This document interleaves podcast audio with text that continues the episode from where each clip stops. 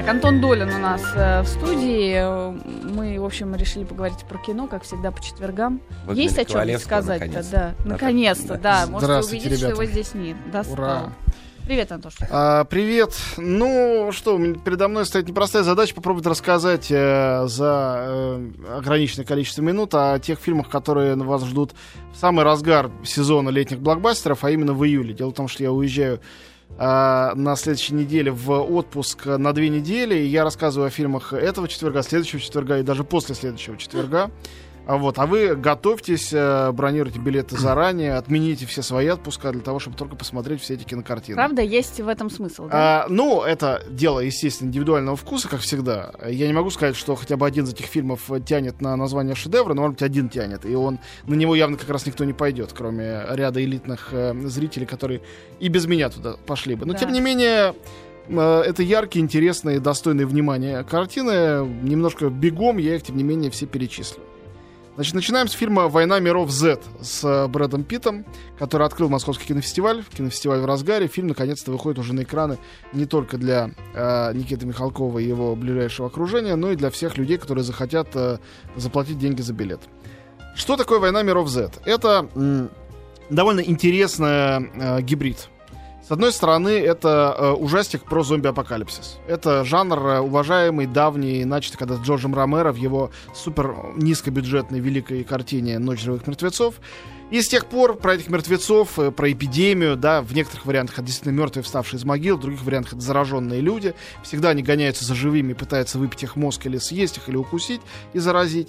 Вот, а обычно это были малобюджетные картины. А, То есть там многого не нужно. Немножко грима и то такого саспенс самодеятельного. главное, да? ну и хороший сценарий. Ничего больше не требуется.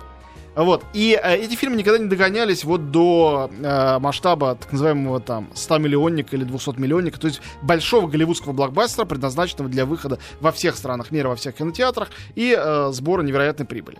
«Война миров Z» — первый такой фильм. Не случайно там в заголовке есть Z стыдливое, оно никак не объясняется, особенно в фильме. Это чтобы не было слова «зомби». Слово «зомби» от- от- оно отпугивает большой аудитории. А, Потому что зомби-фильмы на самом деле действительно для ограниченного круга людей. Для тех, э, кому это не отвратительно, кто видит в этом некий юмор или социальную критику или еще что-то, потому что там много чего в этом жанре спрятано. Что такое «Война миров Z»? С точки зрения зомби-апокалипсиса, как бы сюжета, это стандартная история. Опя- В один прекрасный ужасный день мир настигает эта самая эпидемия, все сходят с ума, э, сереют лицами, глаза закатываются, кидаются друг друг- других кусать. Но это зомби-апокалипсис с Брэдом Питтом. Что принес этому фильму Брэд Питт? Во-первых, он не только исполнитель главной роли, но и продюсер. Поэтому гигантский бюджет, не в смысле из его личного кармана, а под его участие. Поэтому там огромные масштабные съемки. Главный плюс этого фильма художественный — это его динамизм. Там, говорят, было много героев, вплоть до едва ли не Константина Хабенского, которого вырезали в итоге, потому что там очень многое просто не поместилось. А, так много наснимали. Но это хорошо. Не то, что хорошо что не Динамика, поместился да? Хабенский, а то, что этот фильм действительно смотрится на одном дыхании. Он вроде бы и дурацкий, и предсказуемый, но там все время что-то происходит. Это здорово снято, такой живой, как бы репортажной камерой, но при этом масштаб. Мне понравилось, что в этом фильме э, по- показан горящий Кремль, но не понравилось, что это происходит только в самом конце, практически на титрах, мимоходом. Мне понравилось то, что единственная страна здесь по сюжету, которая заранее догадалась о том, что наступит зомби-апокалипсис и выстроила огромную стену вокруг э, своих границ, это Израиль. Э, Израиль. Разумеется. Вот. а, э, То есть они тоже в какой-то момент пали, но очень героически. Также мне понравилось, понравилось, когда, когда Израиль героически пал, то спастись оттуда было возможно только на самолете белорусских авиалиний. Тоже Согласитесь, это прекрасно. тоже не может не вызывать некой симпатии. Ну и в остальном в этом фильме, э, ну, я смотрел, не мог избавиться от одной мысли. Был единственный способ сделать этот фильм гениальным. Надо было, чтобы Брэда Питта вначале кто-то укусил, он превратился в зомби, его тут же бы пристрелили. Минут через три после начала. А потом все было бы вот как они задумывали. Тогда это был бы действительно крутой, по-настоящему радикальный фильм. Ну а так, вы же понимаете, ему предстоит спасать человечество, и от этой участи ему никак не отвертеться. Единственное, знаешь, я смотрел э, трейлер, и мне показалось, что на месте Брэда Питта отлично вписался бы Том Круз. Вот как-то... Но знаешь, Или любой другой список голливудский фамилий, актер. Совершенно Да. верно, Брюс Максим. Уиллис. Можно было бы продолжать и Да. продолжать. Брюс Уиллис не очень, потому что а, вот как бы надо было серьезно это сделать. Все-таки Брюс Уиллис актер с юмором, даже в плохих фильмах. Это неплохой фильм совершенно. И даже его участие в фестивале не является криминальным. Режиссер Марк Форстер, это все-таки режиссер с арт-бэкграундом, то есть до э, ужасающего «Кванта милосердия» про Джеймса Бонда он снимал как минимум прекрасный фильм «Бал монстров» с Халли Берри. Ну, то есть это такой mm. серьезный режиссер, хотя понятно, что занимается в данном случае коммерческой ерундой. Осознанно и нормально, хорошо, на уровне и занимается. Я вчера на телеканале «Культура» в программе «Магия кино» смотрел обширный обзор э, про этот фильм. И нам, с женой, и нам с женой Магия. стало через полторы минуты понятно, что мы его посмотрели вчера этот фильм. А, понятно. За полторы минуты Ну вот его, его предсказуемость это, конечно, и минус его, и плюс. Потому что именно предсказуемость обеспечит ему гигантскую аудиторию по всему миру. И она же делает его просмотр неинтересным для людей, которые любят не только смотреть, но и при этом еще как-то думать. Что у нас на следующей неделе? У нас четыре заметных картины. Я расскажу сначала о трех просто нормальных, даже в чем-то, наверное, хороших, потом об одной выдающейся. А, значит, три нормальные картины. А, наименее из них мне понравившиеся, я уверен, что для многих это будет, тем не менее, счастье, это «Пена дней» Мишеля Гандри. Но Мишель Гандри, во-первых, это такой режиссер, не хочу говорить гнусного слова культовый, но это режиссер э, со своими фанами. Это те люди, которые любят там котиков в Фейсбуке, которые любят умиляться. Они должны любить умиляться. Тогда им нравится Мишель Гандри. Просто а... сухарь циничный. Вот, видишь? Вот и все. Вот один такой человек обнаружился в нашей студии. Значит, э, э, Мишель Гандри э, человек, у которого практически отключены функции мозга, но функции умилительности, трогательности у него есть, плюс к этому он выдающийся, конечно, штукарь. Он такой фокусник, он замечательный ремесленник. Но ремесленник в самом возвышенном смысле этого слова. У него handmade все спецэффекты. Когда он работает в самом лучшем для него формате трехминутного видеоклипа, например, для Бьорк, он создает настоящие шедевры. Я совершенно не шучу. Да и короткометражки, а, да? да. А для полного метра, вот там вроде, а, как это называлось, вечное бли- сияние чистого, чистого разума. разума, ему нужен хороший сценарий. Называлось и называется. Как это и называлось. Вот, да. Там был хороший сценарист Чарли Хоффман, фильм, фильм был отличный. Когда со сценарием хуже, вот «Пена дней» — это совсем катастрофическая ситуация, потому что вместо сценария у него есть, в общем-то, выдающийся и даже, можно сказать, великий роман Бориса Виана. Роман старый. Uh, он написанный, ну, это практически Виан такой, э, ну, почти что французский битник. То есть это, можно сказать, э, почти что около хиппи, до хиппи авангардная литература, фри-джазом навеянная, очень экспериментальная. И прелесть этой, этого романа, который весь состоит из неологизмов, то, что это история любви, сюрреалистическая, фантастическая и непредставимая, кроме как во сне. И попытка визуализации, конечно, Гандри, э, с него, наверное, 7 потов сошло. Он все сделал возможно для того, чтобы все эти невероятные метафоры оживить на экране и придумать новые. Там чего только нету. И это постоянное мельтешение страшно утомляет. А, как история любви, какая-то трогательная, там героиня умирает, если кто вдруг не читал, э, после тяжелой болезни. Это все не работает. Когда там есть какие-то сатирические моменты, например, издевательство над Жаном Полем Сартром, которого Виан и за ним Гандри называют Жан Соль Партер, э, это действительно выглядит довольно комично. То есть философ, он выступает, сидя как в трибуне в гигантской собственной трубке, э, и фанаты пытаются рвать его на куски. Французская философия показана таким образом, это действительно остроумно. И в романе было остроумно. Но фильм как бы мне, мне наскучил уже минут через 20. Я все понял, что будет там дальше, и не понимал, зачем я смотрю дальше. А, фильм Нормально, да, а, номер да. два, о котором я расскажу, это «Копы в юбках». И тоже э, чуть-чуть больше я ожидал. Очень хороший трейлер, но все самые смешные шутки там. Это комедия Пола Когда Фейга. выходит у нас? Это, это, это все следующей неделе. Uh-huh. На этой неделе крупная премьера одна, «Война миров Z». Угу. Точка. Следующая неделя. А, значит, Пол Фейк сделал фильм а, «Копы в юбках». Это автор картины «Девишник в Вегасе». Очень остроумный и хороший. Здесь играет та же самая Мелисса Маккарти, рядом с ней Сандра Буллок. Они играют двух полицейских.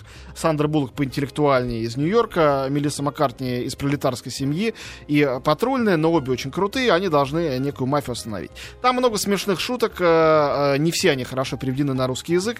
Но как бы криминальный сюжет, э, старый как мир, известный со времен полицейского э, из Беверли-Хиллз. Вообще из всех фильмов на Земле. Они типа копы под прикрытием, что ли? Ну, ну они не совсем под прикрытием, хотя местами они под прикрытием, когда они проникают там в ночной клуб. Они пытаются обаять женским обаянием злодеев, но потом взять их силой, потом у них в холодильнике э, спрятан РПГ. Ну, все это очень хорошо, но, э, повторяю, э, кажется, что все это где-то уже видел. Mm, Правда, две хорошие актрисы.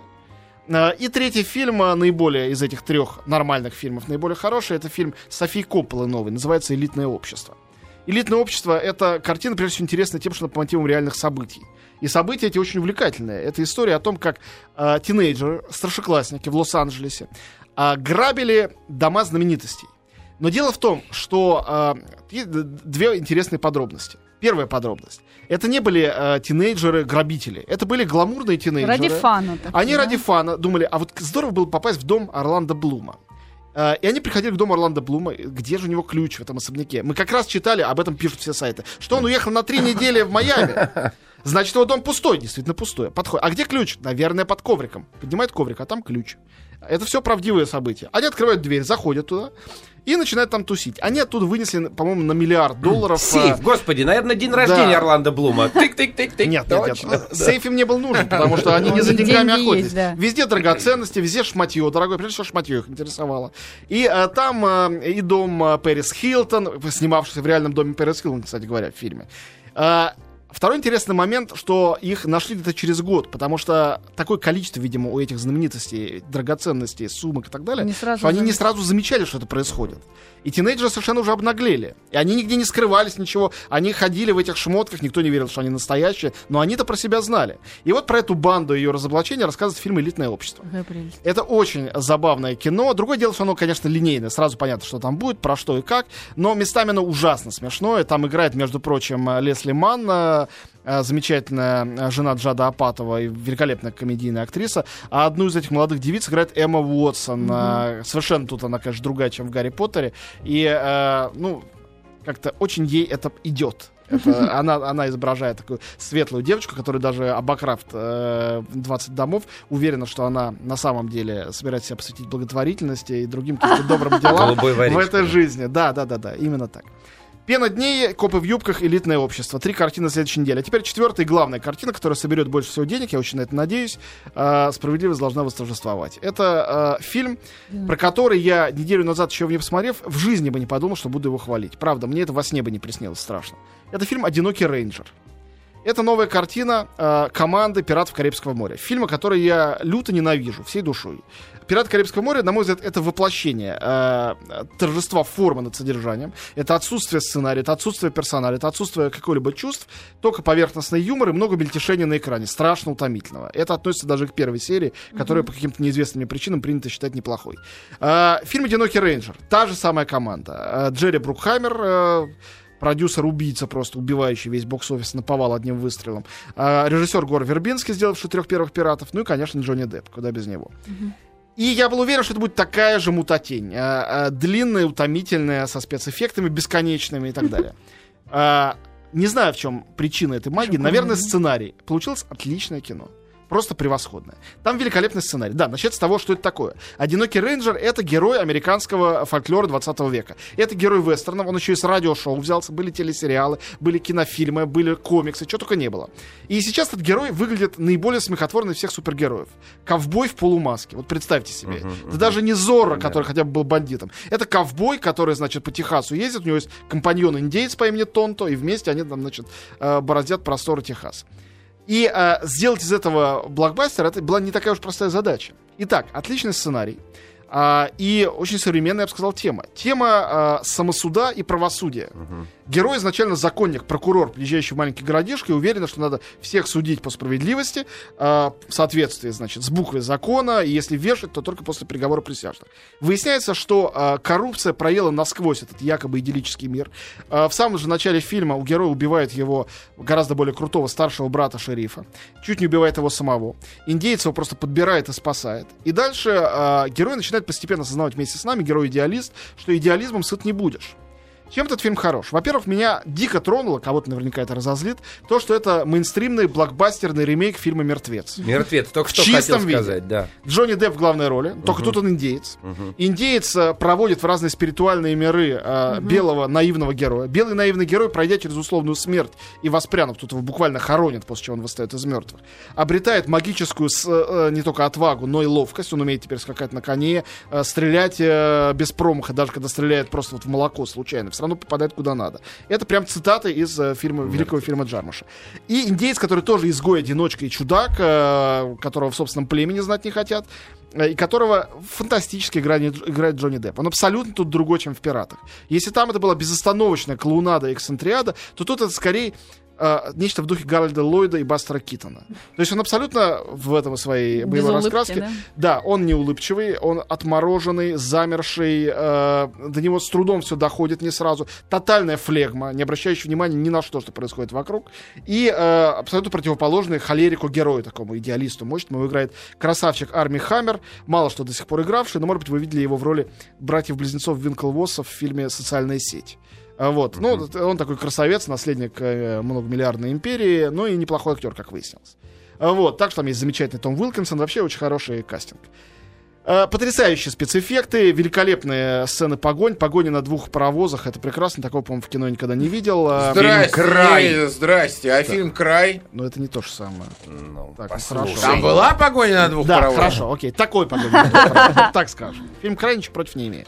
Вот, и, э, наконец, очень хорошая общая антивестерновая идея, которая для арт-кино давно уже общее место, но для мейнстримного кино не общее место, что, конечно, все, что происходило на Диком Западе, красивое и легендарное, это было, на самом деле, деле геноцид индейцев, ничего иного.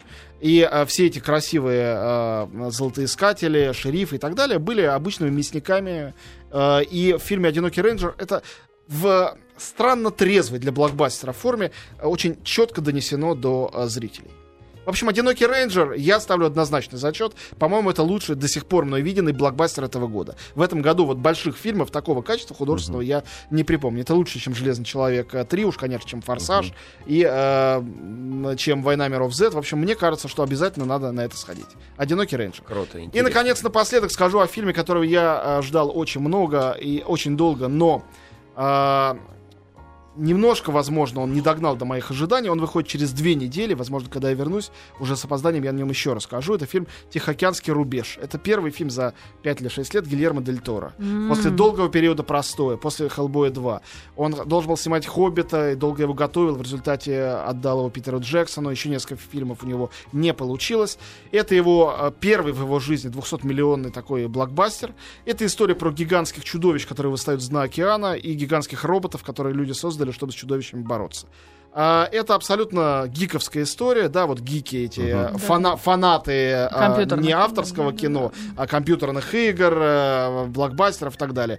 То это очень здорово сделано, абсолютно примитивно и тупо по сюжету, потрясающе по арт-постановке, великолепны все эти чудовища. Удалось, и да? Чувствуется... То есть ему, ты говоришь, первый раз за 200 Вот мне не, не понравился сценарий, он очень прямолинейный. Это почти что морской бой или трансформеры. А с точки зрения художественной невозможно оторвать глаз. Чувствуется, что больше всего автору в этой истории нравится чудовище что их он любит гораздо сильнее, чем людей, что они ему ближе, и он хотел бы, чтобы они вообще победили. Но, к сожалению, э, сюжет блокбастера этого не позволяет. Типа Больше ничего пока говорить не... Да, это похоже на звездный десант. А, похоже, да. да. Это, это в, супер. в эту сторону двигается, вот я, я смотрю просто эти картинки. Тихоокеанский рубеж 11 июля. И пос, напоследок скажу, потрясающий арт-фильм, один из лучших в этом году, тоже выходит 11 июля.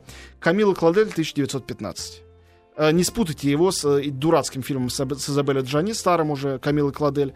Камила Кладель, если кто не знает или не помнит, великий скульптор, э, любовница, возлюбленная и муза Агюста Родена, первая великая женщина, женщина-скульптор 19 века, которая сошла с ума и своей семьей была заключена в психушку на 30 лет где ее почти не навещали. И фильм «Камил Кладель 1915» сделан Бруно Дюмоном, один, одним mm-hmm. из самых радикальных, потрясающих французских режиссеров. Жесть какая-то, а, да? Это жесть, потому что там есть два профессиональных актера, а вокруг э, реальные умалишенные. Это снималось в действительной э, психушке. Но все это сделано очень целомудренно, четко, умно и здорово. Это фильм о творческом человеке без возможности творить. Это первый фильм Дюмона, где снялись не только непрофессиональные актеры, но и сыгравшая роль Кламилы Кладель Жюльет Бенош. И я думаю, что для Жюльет Бинош это может быть ее лучшая роль э, со времен, ну не знаю там чего, со времен, э, ну, наверное, со времен как минимум фильма Ханеки а. э, «Скрытая», э, а может быть из более давних времен. А она там совершенно потрясающая, у нее сложнейшая актерская работа, она играет женщину 50 лет, и играет ее совершенно адекватно. Это близко уже к ее собственному возрасту на самом деле. Так что для любителя радикального авторского кино Камил Кладель 1915 Бруно Димона 11 июля не пропустите. А для остальных Тихоокеанский рубеж.